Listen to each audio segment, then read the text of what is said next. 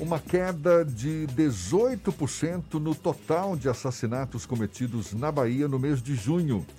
Esse é o levantamento feito pela Secretaria Estadual da Segurança Pública. O parâmetro de comparação é o mês anterior, maio, quando foram registrados 411 homicídios. Na região metropolitana de Salvador, o recuo foi de 36%. No interior do estado, a queda foi de 25%. Salvador teve a menor queda, que foi de 13%. Sobre o assunto, a gente conversa agora com o secretário da Segurança Pública da Bahia, Maurício Barbosa, nosso convidado aqui no Issa Bahia. Seja bem-vindo. Bom dia, secretário. Bom dia, Jefferson. Bom dia, Fernando. A todos da Rádio à Tarde. É um prazer estar com vocês e com os nossos espectadores. Prazer todo nosso. Muito obrigado por aceitar o nosso convite. Secretário, a queda no número de assassinatos, segundo o levantamento da Secretaria da Segurança Pública, é um sinal de que a violência com morte de fato diminuiu ou pode estar tendo aí alguma subnotificação por conta das dificuldades impostas pela pandemia? Jefferson, dificilmente a gente tem algum caso subnotificado de homicídio, né? até porque temos a necessidade de, de remoção do corpo, a não ser quando ele não é encontrado local né, que a polícia ou ninguém consiga informar as autoridades, mas casos de subnotificação são muito raros. Né. O que nós temos esse ano é um ano atípico por força da, da pandemia, mas observamos no início do ano um aumento de homicídio, em especial, é muito por força da reorganização das facções. Muitos presos foram soltos e, quando soltos, tentaram retomar seus pontos de droga, né, mas a partir do mês de maio, do mês de junho, uh, depois de uma atuação muito firme da polícia em cima né, de determinados líderes do tráfico em determinadas localidades, a gente conseguiu apresentar importantes reduções. A gente aguarda né, que no mês de julho a gente consiga manter e chegar assim até o final do ano. Esse é o grande desafio da Secretaria da Segurança Pública, combater o crime organizado? Ah, são muitos os desafios, né, Jefferson? Eu costumo dizer que se dependesse somente da ação da polícia, a gente já teria né, uma grande vantagem em cima da criminalidade. A gente lida com inúmeros fatores, exemplo né, de, de processos judiciais, decisões, é, ações de, de, de criminalidade que às vezes se apresentam de uma forma de um determinado momento. A gente tem rivalidades até dentro das mesmas facções são disputas de, de território, disputas de comando, e que é uma coisa extremamente dinâmica. Nós não temos a capacidade de dizer que em determinado mês, semestre ano a gente vai ter uma tranquilidade com relação é, principalmente ao tráfico de drogas, porque isso é uma situação muito dinâmica, ela muda todos os dias. E a gente tem que estar acompanhando isso, fazemos reuniões quinzenais de todo o comando para avaliar qual é o bairro, qual é o município que se apresenta naquele momento né, com disputas de tráfico, com a presença de uma nova liderança, para que a gente atua, atue e vá em cima do problema. Secretário, o índice de crimes violentos contra a vida tem diminuído consideravelmente se nós observarmos o, ao longo dos últimos anos. Houve um esforço reiterado das secretarias de segurança pública em todo o Brasil para a redução desses índices. Aqui na Bahia, é um desses lugares. Porém, o Ministério da Justiça e Segurança Pública até tentou trazer para si esse mérito. O senhor acredita que houve uma aproveit um aproveitamento por parte do governo federal do esforço dos secretários de Segurança Pública de todo o Brasil? O senhor, inclusive, presidiu durante o tempo o colegiado de secretários de Segurança Pública, uma apropriação do resultado do trabalho dos estados pelo Ministério da Justiça e Segurança Pública? É, bom dia, Fernando. É, é importante pergunta, né? Nós eu presidi o Colégio Nacional de Secretários de Segurança durante dois anos e tínhamos alguns posicionamentos, né? não só com relação a esse governo, o governo Bolsonaro, mas com todos que passaram, o governo de Michel Temer, o governo de Dilma também, com relação às políticas nacionais de segurança pública que a gente sempre cobrou foi uma participação mais efetiva do governo federal nessas políticas. Né? A gente tem uma excelente relação com a Polícia Federal, a Polícia Federal exerce né, um, papel importante na, nas ações de segurança pública, mas falando de política de segurança pública, ou seja, uma estratégia nacional de segurança pública, a gente ainda deixa muito a desejar. É, Sérgio Moro tentou implementar algumas ações que, ao nosso ver, não foram né, emplacadas, ou seja, a gente não tem uma marca desse governo com relação à política de segurança pública. Né, temos ações isoladas e ações contínuas de combate ao crime organizado por parte da Polícia Federal e da Rodoviária Federal, mas não uma estratégia nacional de segurança. E essa questão da redução dos homicídios, isso foi tentaram, né, na, na, de uma certa forma, é, capitalizar isso para o governo federal, a redução dos homicídios é, no nível nacional. Os estados vêm fazendo um esforço muito grande, vêm investindo recursos próprios durante muitos anos. Né? Então, tivemos o sucesso de quase todos os estados brasileiros apresentarem redução.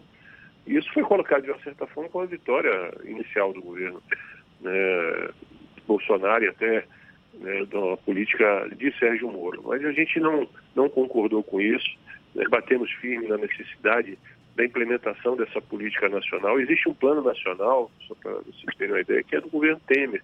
E esse plano está sendo atualizado até hoje. Nós temos um, meio, um, ano e meio, um ano e meio de governo Bolsonaro e esse plano nacional não foi atualizado. Ou seja, não há nada de novo sendo apresentado. O que temos aí é uma, uma certa é, dificuldade na obtenção de mais recursos para os estados. A gente precisou ingressar com a ação no STF para é, descontingenciar os recursos do Fundo Nacional do ano de 2019 né, e uma parte dos do recursos do, do, ano de 2018, ou seja, se não fosse uma decisão judicial, esses recursos não viriam. Então é isso que a gente pede. Se a, a segurança pública é prioridade, ela tem que ter uma política nacional estruturante e principalmente recursos né, para serem disponibilizados aos estados.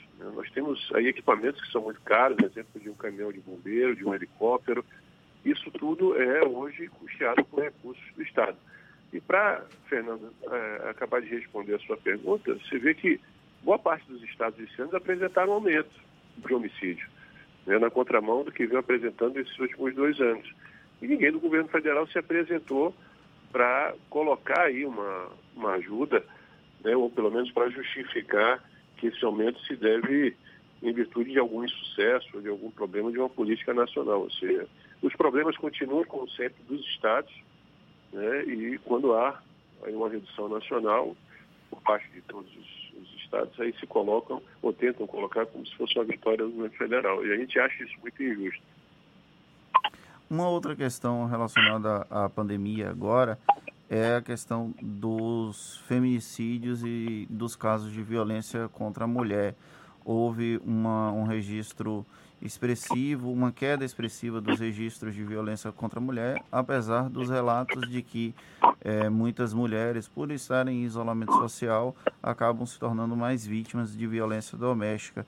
Como é que a Secretaria de Segurança Pública está acompanhando esses índices e se existe algum tipo de perspectiva para é, ampliar a defesa da mulher nesse sentido?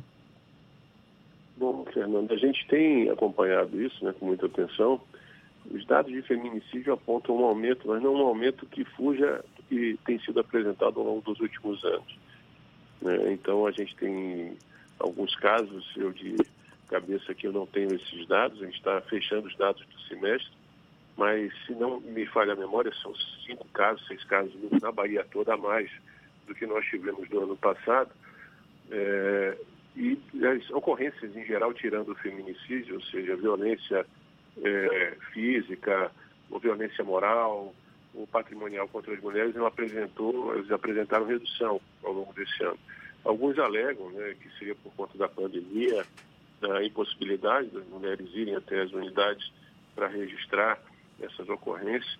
E a gente está correndo contra o tempo, a gente tem é, a perspectiva nesse mês de julho lançar né, algumas ferramentas, ampliar a delegacia digital que já está disponível para alguns delitos, para aumentar a possibilidade de se fazer a ocorrência, registrar as ocorrências, também é, que são afetas à Lei Maria da Penha, ou seja, as mulheres vítimas de violência né, podem registrar essa ocorrência, com exceção de violência física né, e violência sexual. E aí eu pergunto por que né? porque a gente tem uma necessidade, quando é, diante de uma violência física ou sexual, promover determinados atos que são obrigatórios pela autoridade policial.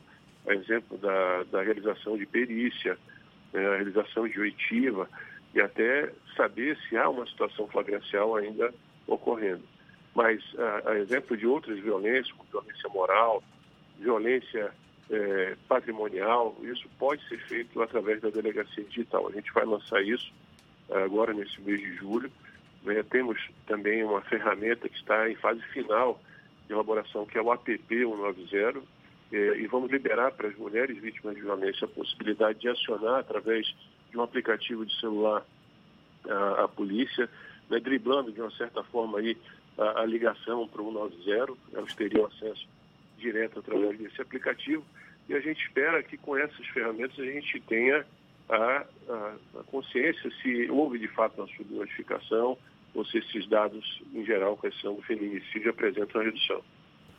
Secretário, a segurança pública, a gente sabe, é um tema que praticamente todos os dias está em pauta na imprensa do Brasil. Essa sensação de insegurança somada ao medo está presente na vida de grande parte da sociedade brasileira, principalmente nos grandes centros urbanos, assim como o acesso à saúde, à educação, à moradia, a garantia de ir e vir com segurança é um direito fundamental previsto inclusive na Constituição do Brasil.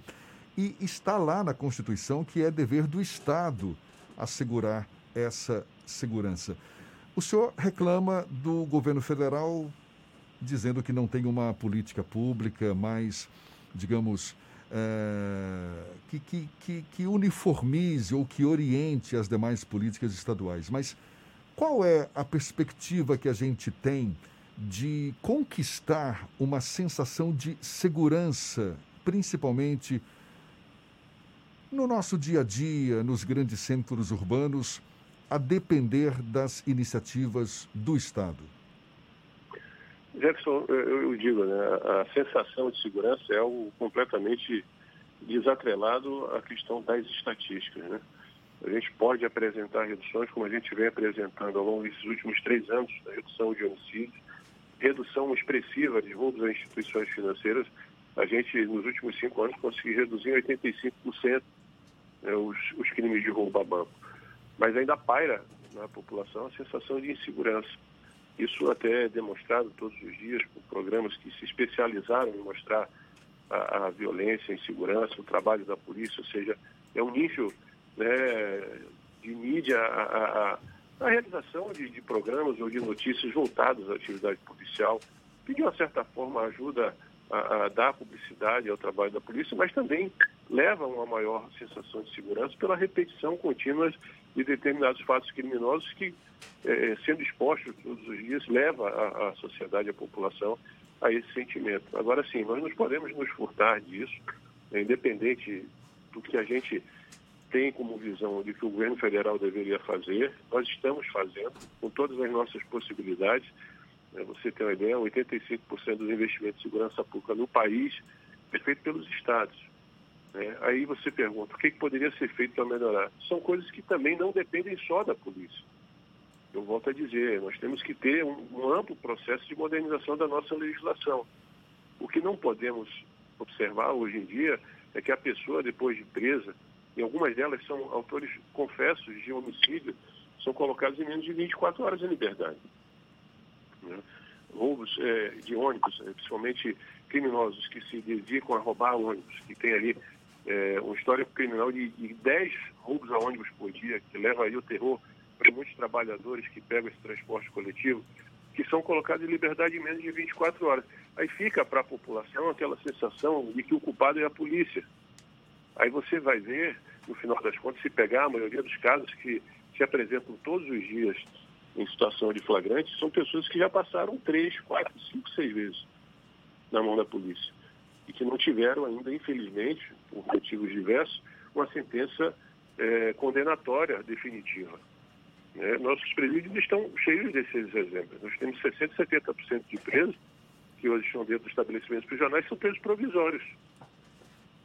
Esse é, é um dos grandes gargalos, né, de, de, a gente ter um sistema mais célere, mais fiscais. Obviamente que a polícia tem que avançar mais né, em muitas coisas, né, melhora do, da, da, perícia científica, né, do trabalho de inteligência, como a gente tem feito esse esforço, mas são desafios que não dependem somente da polícia, é isso que eu quero dizer. A gente pode incrementar, como a gente vem fazendo, investimentos massivos na segurança e ter ainda é, que se deparar com determinados gargalos. É, o desafio certamente ainda é grande. Maurício Barbosa, secretário da Segurança Pública do Estado da Bahia, muito obrigado pela sua disponibilidade, pela atenção dada aos nossos ouvintes e um bom dia. Obrigado, Jefferson. Obrigado, Fernando. Eu queria aqui né, dedicar um especial abraço e cumprimentar, né, de uma forma geral, a todos os policiais militares, policiais civis, policiais Polícia Técnica Corpo de Bombeiro, que vem fazendo um trabalho importantíssimo, Jefferson e Fernando, nesse período de pandemia além né, dos riscos da profissão, ainda se deparam com os riscos né, dessa pandemia, que infelizmente ela está aí né, à frente de qualquer pessoa, ainda mais aqueles profissionais que estão ali na linha de frente, e dedicar a eles aí um cumprimento, um agradecimento né, pelo esforço que vem sendo feito no trabalho, na quantidade de prisões, apreensão de armas de fogo, são, são operações importantes que estão sendo feitas. E, e, o trabalho que eles vêm fazendo também, apoio à Secretaria de Saúde, né, nas blitz, no cumprimento dos decretos municipais e estaduais, e dizer que se mantenham firmes, né, que estamos nessa luta para que junto com a população do Estado a gente possa passar por esse período o mais rápido possível. E agradecer a vocês né, pelo espaço também, pedir desculpas pelos desencontros que aconteceram, que a gente já deveria ter tido esse, esse bate-papo há algum tempo, mas para a situação de imprevisto acabou que a gente não teve essa oportunidade, estamos aqui à disposição.